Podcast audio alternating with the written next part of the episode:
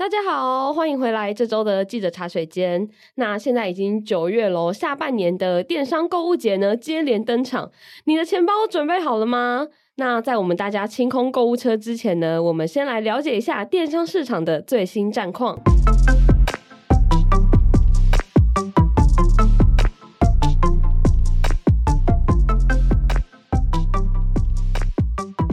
们今天的主题呢是电商嘛，那当然是要欢迎我们的零售线记者以华。Hello，大家好，我是以华。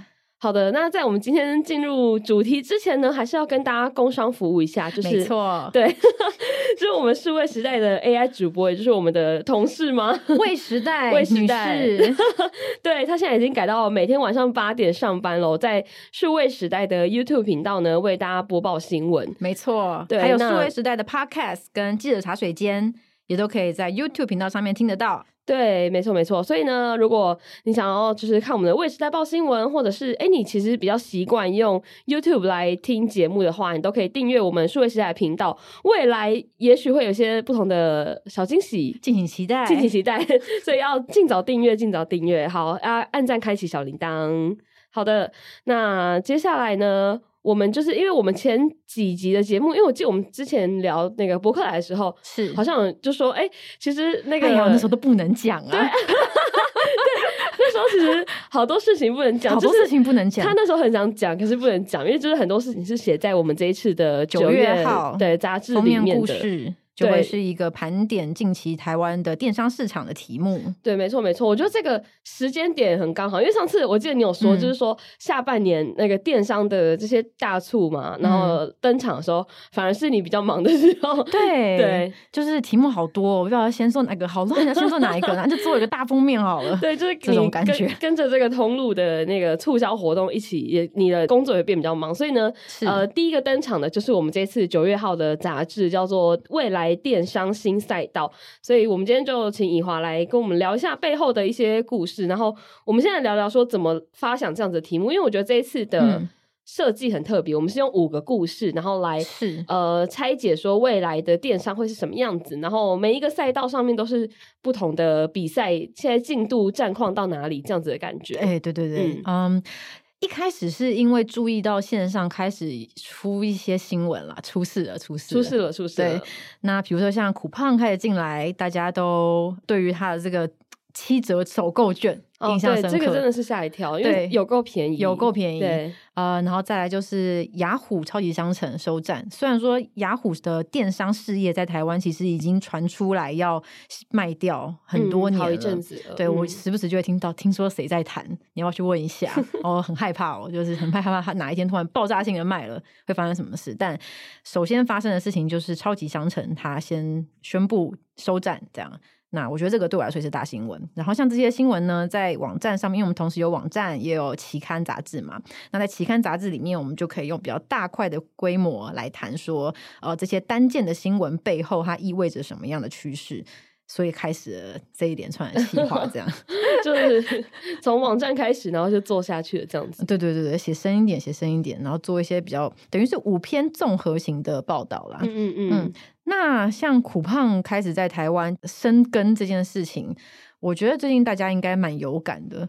就比如说，我在这篇故事的开场里面写到的情境，其实是我自己发生的事情。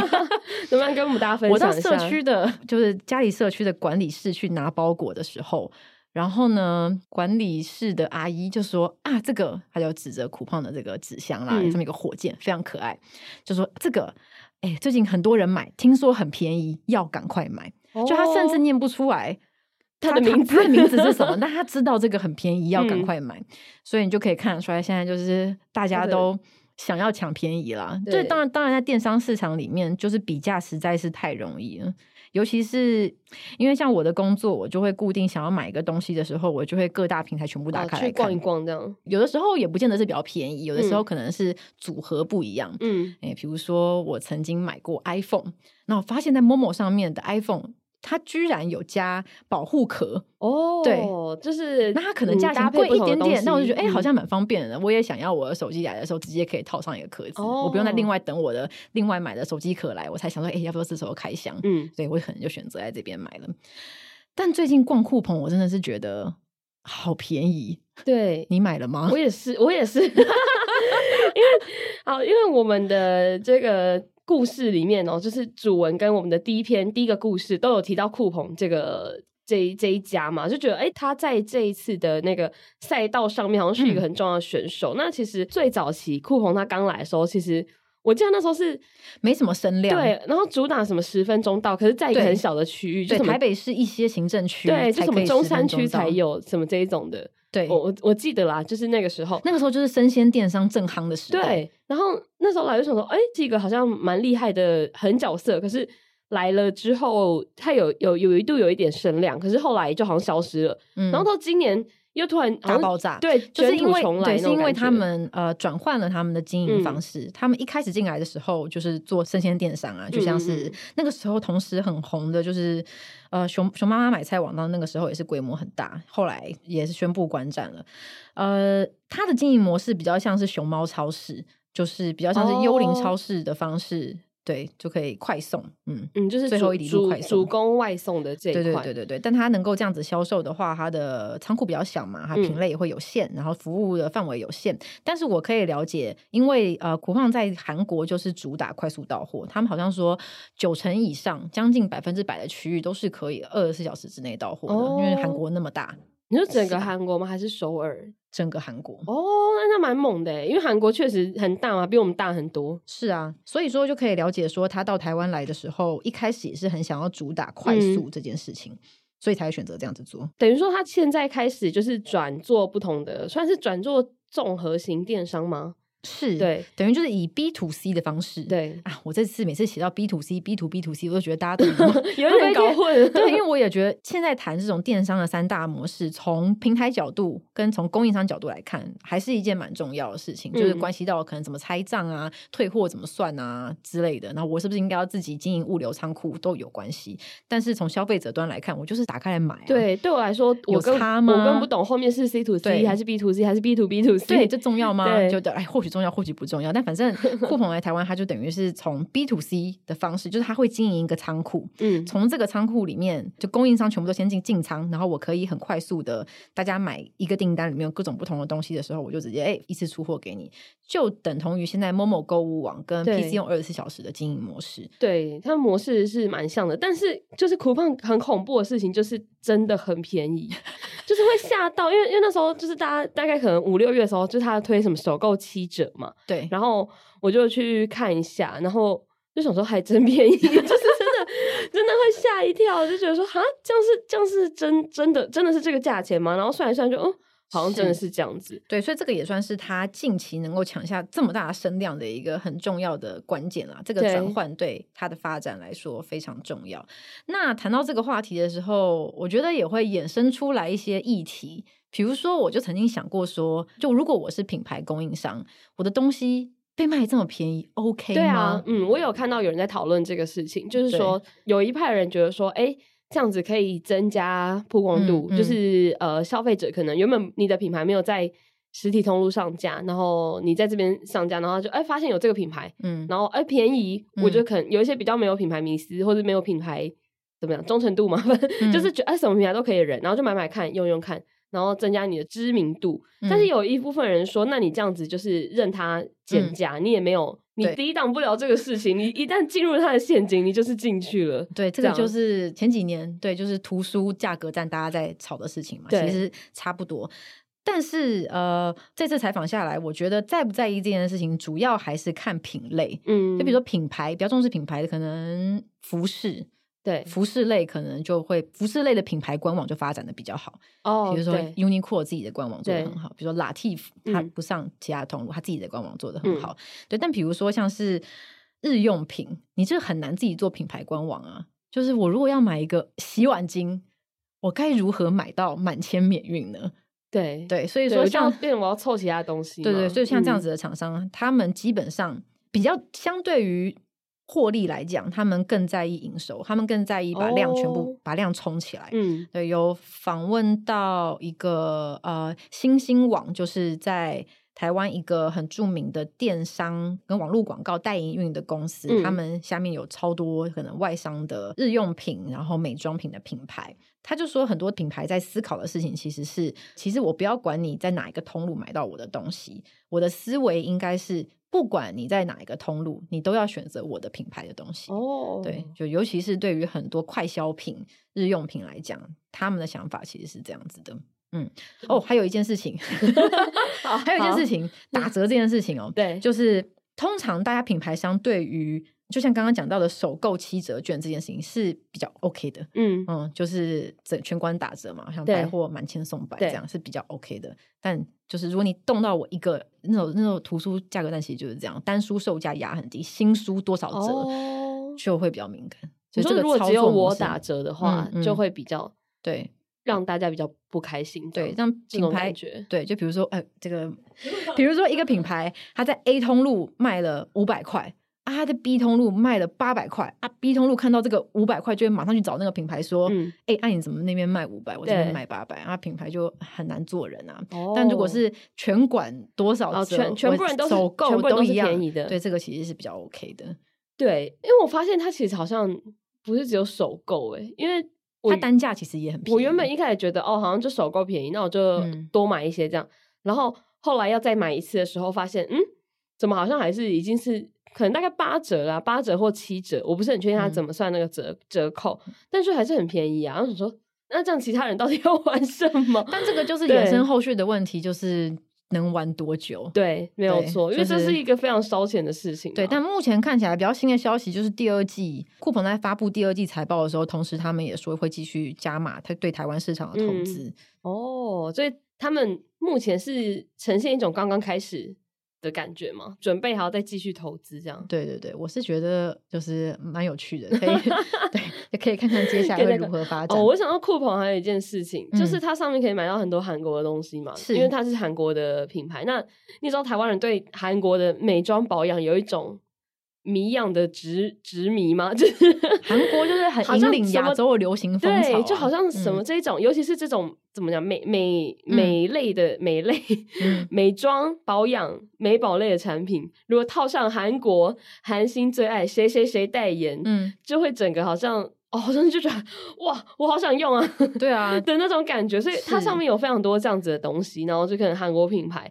然后大家会觉得说，哎、欸，其实。还蛮蛮厉害的，因为其实很多品牌在台湾是没有通路的，嗯、或是你只能靠代购，嗯、或是就是你自己去韩国的时候，你自己去韩国玩的时候买。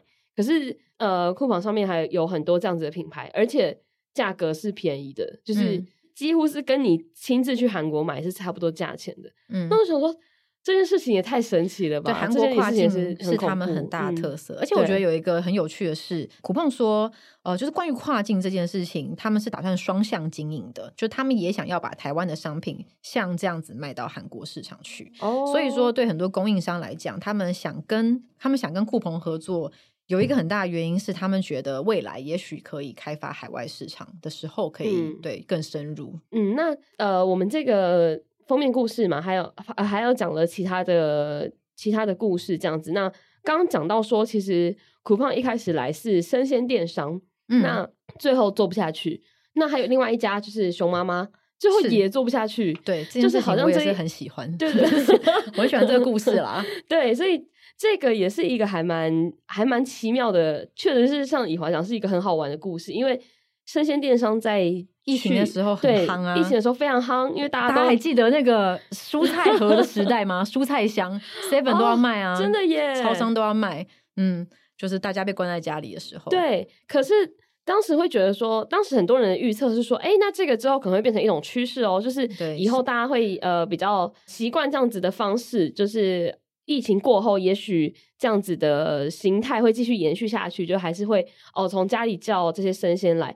但是没有想到疫情过后，解封过后，对，解封过后大家都收摊了，这好像很像突然一场园游会结束了的那种感觉。在疫情的时候，我觉得大家其实也都在看这个泡泡到底，这到底是不是一个泡泡？对，嗯，然后很多人也在喊说，就是啊，新常态回不去了。对，什么新常态？但但现在看起来就是很多东西回去啊，就像百货的那个成长幅度超高之类的。对，我就觉得好像没有到当时。想象中带来那么大的影响。就是除了可能有一些人会像我们就变成远距 工作什么这种的，可是实际上我觉得没有到那么大的影响。因为好，我自己买生鲜电商的那个经验是觉得说，确实买来东西好像。不是特别新鲜嘛？就是可能是我刚好我踩雷，对你买到不新鲜，对。然后我就觉得说 这样子就没有办法像我在全脸那样子在那边挑挑挑，对，我可以看一看，哎，今今天的青江菜好像有点黄，那我买小白菜好了，对，我就没有办法，对，没有办法事情。或是我想要买香蕉，可是我两天后才要吃，可他送来一根超黑的，我现在立刻就要吃，我就我就有点没有办法去控制这个事情。或是我我买我买香蕉，我喜欢买很多很小根的。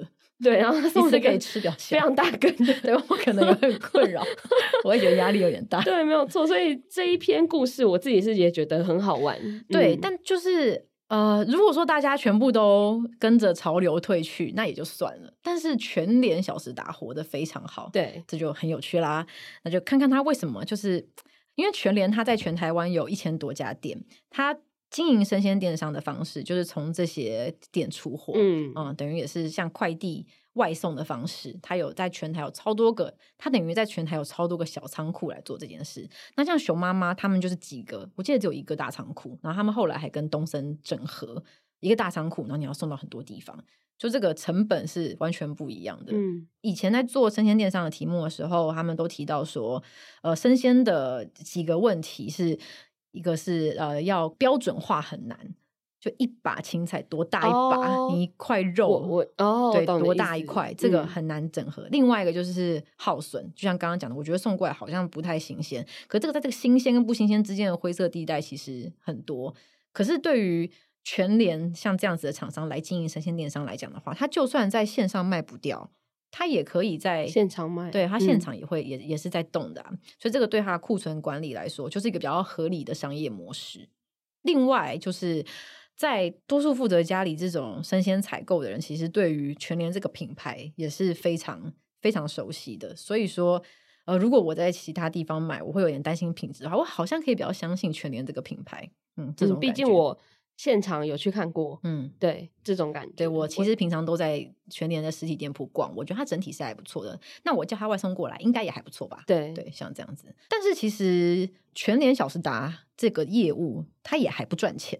哦，对，他并没有单独获利，但他实体经营的很好啦，他就可以 cover 他在这方面的投资。他就是在这个市场里面相对表现比较好的，但是目前对他来说还不是一个获利的业务，这样子。对对对对对，嗯。但是呃，我觉得全联官方的回应也很有意思。那个受访的主管就说：“但是你要想，如果我们不做生鲜电商的话，会怎么样？”嗯，那留点空白。嗯，会会怎么样？抢走吧？呃，对啊，对，好，大家可以想一下，会所以会怎么样？怎么样呢？会怎么样呢？对，但我觉得这个这个回应我我很喜欢，但这个也是他展就是全联展现他愿意挑战、他愿意创新的一个说法嘛。因为确实是没有很确定有没有记错，但是好像 Uber Eats 跟那个熊猫就是他们各有自己的那个超市嘛。是，我记得这个应该是比全联的这个再稍微早一点点嘛。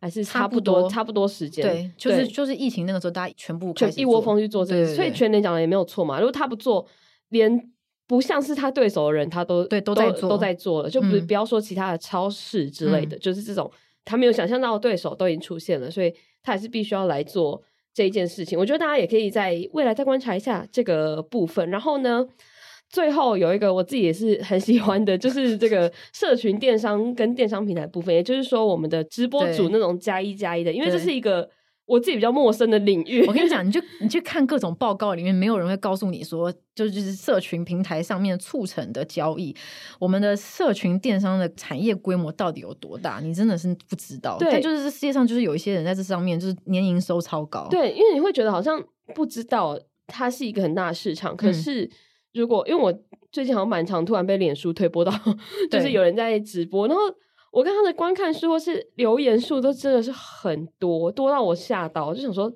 原来这个是一个很大的市场嘛？但是我们这一次的采访，我们抓的市场比例是，呃，我们去找了台湾两大厂商，他们做的业务是串接社群平台后端的系统，嗯、就是说想要做社群电商的人可以跟他们合作，然后你在你的 Facebook 上面，在你的 IG 下面写加一的话，它后面的系统订单会对自动串接的。所以它其实这个事情已经变成说背后有很多科技的东西在去做，因为对对，这最早期是。很人工嘛，是加一，后面有个小编那边帮你，就说哎，谁谁谁，现在还是要有小编，有人会打错字，就是你要稍微调一下。哦，对，呃，对，我们去找呃台湾比较大、最大的两大厂商，光是两大厂商哦，他们每一年经手的呃 GMV 就是提贷金额，嗯，就有四百五十亿以上哦。所以说，我们如果加上其他没有串接的。加上其他比较小的系统串接厂商，这个是比这个数字蛮恐怖的。然后四百五十亿是一个什么样的数字呢？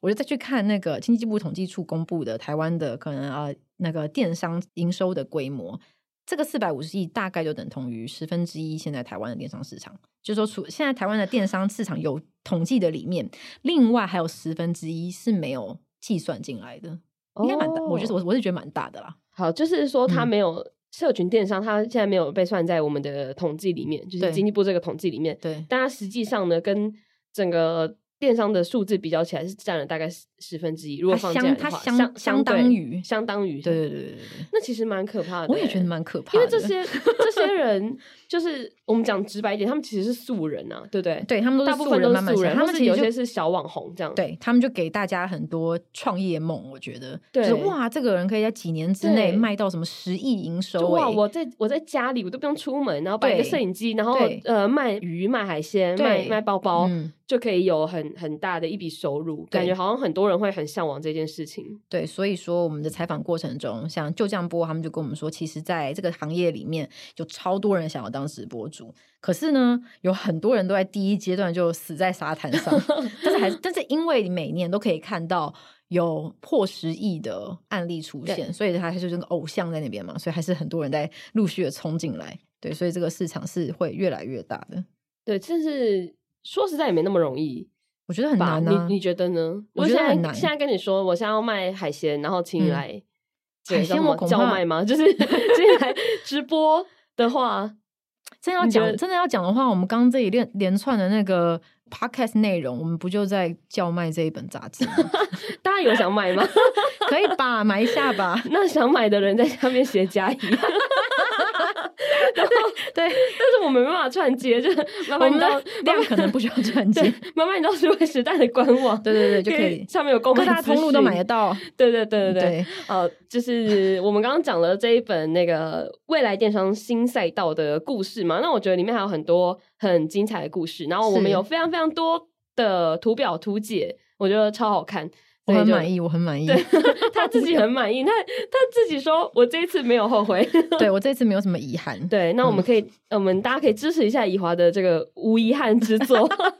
好的，那如果你对我们的未来电商新赛道有什么想法，或者是对这个整个电商市场有一些想跟我们讨论的事情，你都可以到 Apple Podcast 或者是 Spotify 留言告诉我们。那也别忘了要给我们五星好评哦。然后我们就下周再见啦，拜拜，拜拜。